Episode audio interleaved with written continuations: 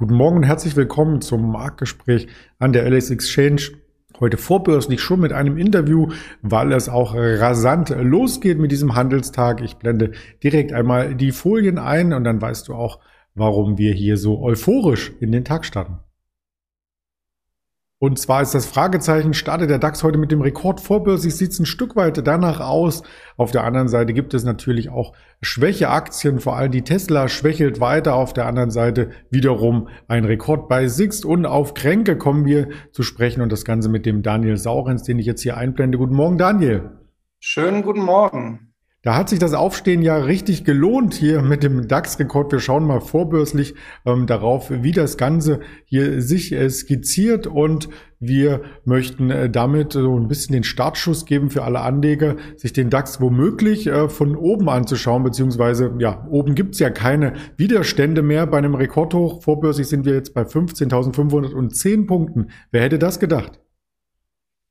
Ja, wer hätte das gedacht? Einmal mehr ist die von uns so sehr geschätzte Börsenpsychologie der Taktgeber gewesen, denn letzte Woche am Donnerstag früh hatten wir ja noch so einen kleinen Ausverkauf äh, am Feiertag. Ähm, bis 10.30 Uhr ging es ja da runter bis nahezu 14.800 und das Entscheidende bei dieser Nummer war, dass der VDAX New, das Volatilitätsbarometer, mit 28 Punkten ja seinen Drei-Monats-Top erreicht hatte und zwar nahezu punktgenau. Und das heißt ja im umgekehrten äh, Schluss immer, da ist durchaus, ja, keine Panik, aber ein bisschen Angst im Markt. So war das letzten Donnerstag. Und was den Aktienmarkt eben in den letzten 14 Monaten auszeichnet. Du hast nur ein ganz kurzes Zeitfenster, um dann reinzukrätschen. Das hatten wir dann auch getan.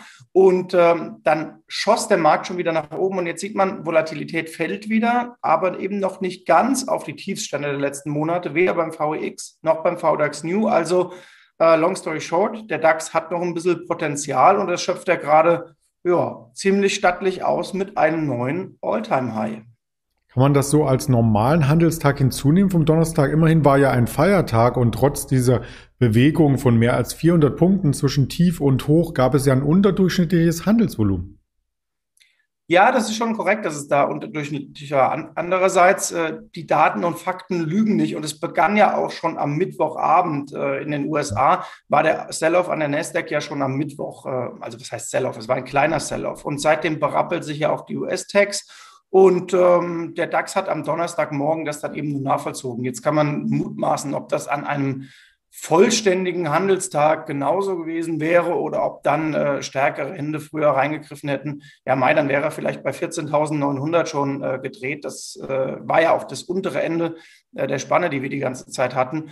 Aber nichtsdestotrotz, äh, Börsenpsychologie hilft da und ähm, ja, die Wohler-Indikatoren helfen vor allem. Und kleiner Blick noch Richtung USA übrigens, auch der Fear and Greed Index und sehr viele Stimmungsindikatoren in den USA haben nicht angezeigt, was ja medial in letzter Zeit immer wieder kolportiert wurde, dass die Märkte wahnsinnig überkauft wären. Nein, der Fear and Greed war letzte Woche eher sogar auf einem konstruktiven Niveau, um long in die Märkte zu gehen. Das muss man ganz klar sagen. Also du schaust nicht nur nach Deutschland, sondern auch in die USA. Wir schauen insgesamt ja auch global auf Aktien, haben drei Aktien in den näheren Fokus gerückt. Du hast ja auch schon angedeutet, dass es hier am Technologiebarometer an der Nasdaq ähm, stärker nach unten ging in der Vorwoche. Einige Aktien haben sich davon noch nicht erholt. Eine davon ist äh, Tesla, der ehemalige Anlegerliebling. Der hat so ein bisschen Probleme gerade, oder? Ja, vielleicht ist das Karma. Wenn man den Bitcoin nach unten schickt, dann fällt auch der eigene Laden. Äh, Stichwort Elon Musk. Äh, also ja, Tesla hat in der Tat äh, Probleme.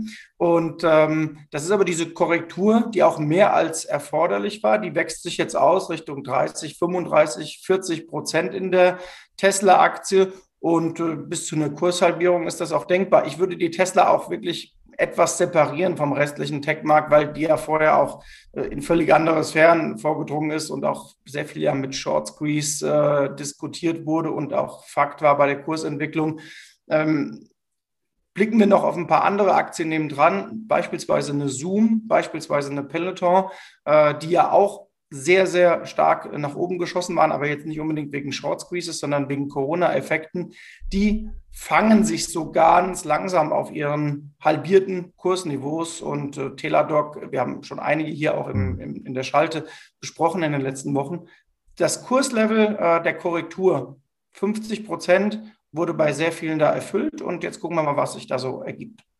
Ja, da bin ich auch sehr gespannt. Also, wie gesagt, äh, die Tesla-Aktie fast vor einer Halbierung, jetzt auf aktuellem Niveau auf diesen äh, März-April-Tiefs, die man hier im Chartbild sieht. Aber lass uns das Chartbild nicht umdrehen, sondern eine Aktie vorstellen, die auf einem Allzeithoch aktuell notiert und das ist die Sixt. Ja, unglaublich eigentlich, muss man sagen. Wenn du eine Aktie hast oder ein Unternehmen, das ja jetzt ein Jahr lang gar nicht so das überragende Geschäft hatte, aber unter der großen Überschrift steht Trend zur Individualität. Also ich will meinen Mietwagen haben. Äh, es werden sehr viele Mietwohnungen mit Sicherheit in den nächsten Monaten, vielleicht sogar Jahren gebucht, weil Leute auch vielleicht gar nicht in die großen Hotels wollen. Was brauchen sie dann auf einer Insel oder irgendwo im Urlaubsgebiet? äh, Mietwagen? Was brauchen Sie auch in der generellen Mobilität? Sie wollen wieder den selbstgenutzten, selbstgenutzten Mietwagen, ja, also äh, den einzelgenutzten Mietwagen. Und bei Sixt ist man eben als äh, starker Player im Markt äh, bärenstark aufgestellt und das zeigt die Aktie. Also das funktioniert richtig gut. Die haben auch noch ein paar andere Geschäfte ähm, mit äh, dem direkten Verkauf, den sie auch bieten, wer da auf die einschlägigen Automobilseiten geht. Und Six hat schon einen richtig guten Job gemacht und es kommt ja noch hinzu, das Stichwort Inflation, die Preise besonders am Mietwagenmarkt ja gerade explodieren. Wer sich da mal umhört und ähm, Bekannte hat, die Mietwagen gerade suchen, da werden Summen aufgerufen, äh, die schon sportlich sind, um nicht zu sagen das vier- oder fünffache von früheren Preislevels. Und man darf nicht vergessen, Sixt hat auch eine sehr coole Marketingagentur. Also die Werbung bleibt da teilweise im äh, Kopf hängen und ist auch sehr aktuell. Also vor allem auch politische Werbung, wer das mag, oder politische Sprüche, wer das mag, der ist da gut aufgehoben. Ansonsten mögen wir alle, egal ob ähm, im Business oder vielleicht auch privat, bestimmte Finanzierungsinstrumente. Und da gibt es eine Firma, die sich da auch hervortut, die wir uns ebenfalls anschauen möchten. Und das ist die Cranke. Genau, die große Story bei denen war ja, wird das jetzt eine zweite Wirecard, sprich ist da bilanziell sehr, sehr viel im Argen. Gestern Abend gab es jetzt die Entwarnung um 18 Uhr und ein bisschen was äh, kam es, glaube ich, raus. Die Aktie direkt mit einem Freudensprung. Jetzt ist die Frage, läuft es da operativ ordentlich genug? Äh, die Antwort ist nicht so wirklich, aber wer sich das anguckt, ich will die Aktie mal so zusammenfassen. Ähm, das ganz große Angstlevel war Richtung 20 Euro.